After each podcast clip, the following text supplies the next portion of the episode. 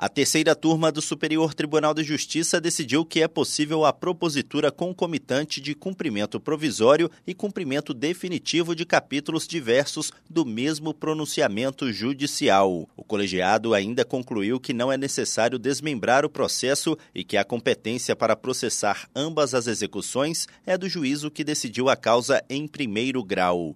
No caso analisado, após vencer uma demanda contra três empresas, a parte requereu o cumprimento definitivo da parcela em controvérsia, contra a qual não houve recurso, e o cumprimento provisório da parcela controversa da sentença.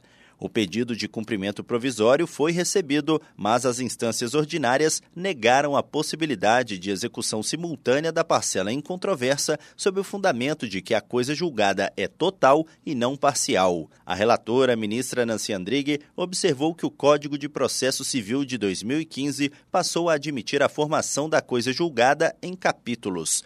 De acordo com a ministra, isso significa que o mérito da causa poderá ser cindido e examinado em duas ou mais decisões no curso do processo.